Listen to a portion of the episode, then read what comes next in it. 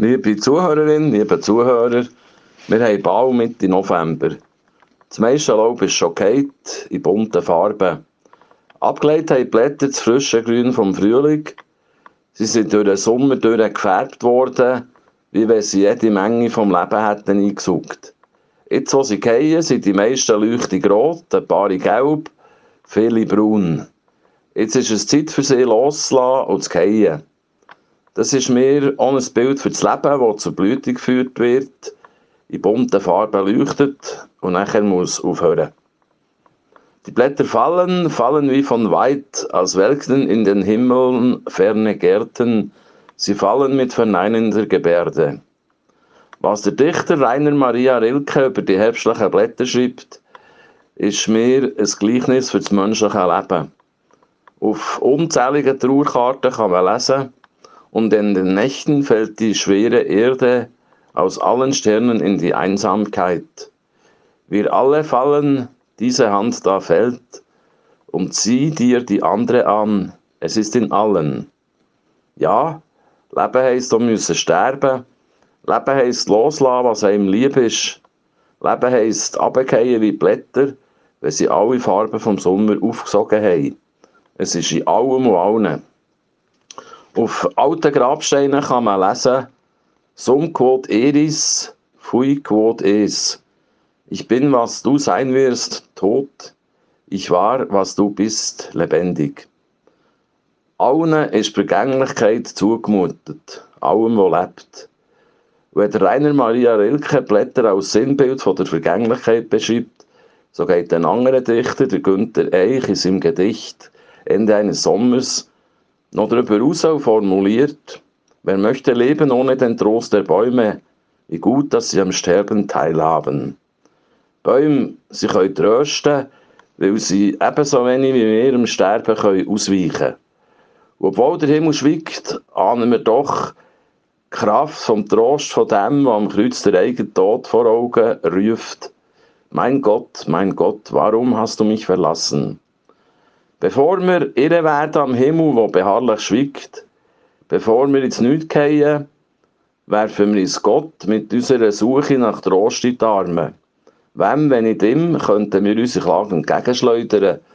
Und wenn, könnten wir um Kraft bitten für das, was jetzt ist und für die Zukunft. Und doch ist einer, der dieses Fallen unendlich sanft in seinen Händen hält.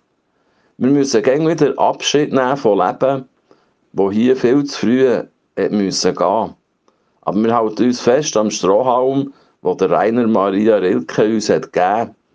Der Dichter, der gesucht hat, der zeitlebens etwas wie Gott geahnt hat, ohne je ein Ding festzumachen und zu wollen.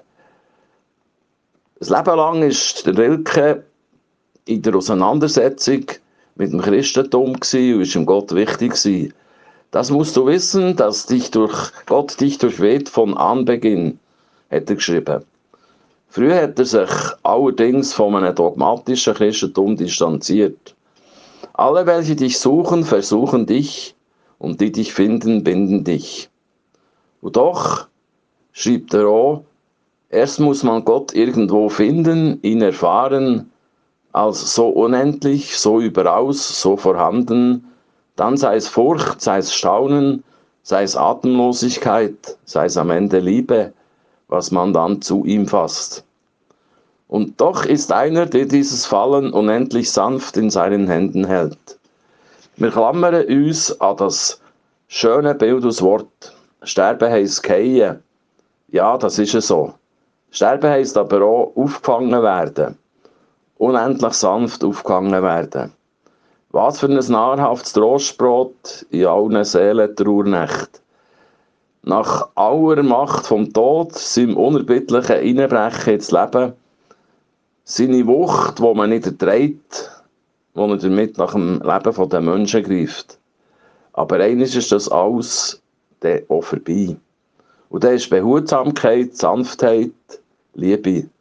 Weil da einer ist, wo der Sterbende, der Gestorbene, unendlich sanft in seinen Händen hat. Ich möchte aufhören mit dem ganzen Gedicht Ende eines Sommers vom Günther Eich. Wer möchte leben ohne den Trost der Bäume, Wie gut, dass sie am Sterben teilhaben. Die Pfirsiche sind geerntet, die Pflaumen färben sich, während unter dem Brückenbogen die Zeit rauscht. Dem Vogelzug vertraue ich meine Verzweiflung an. Er misst seinen Teil von Ewigkeit gelassen ab. Seine Strecken werden sichtbar im Blattwerk als dunkler Zwang. Die Bewegung der Flügel färbt die Früchte. Es heißt Geduld haben. Bald wird die Vogelschrift entsiegelt. Unter der Zunge ist der Pfennig zu schmecken. Amen.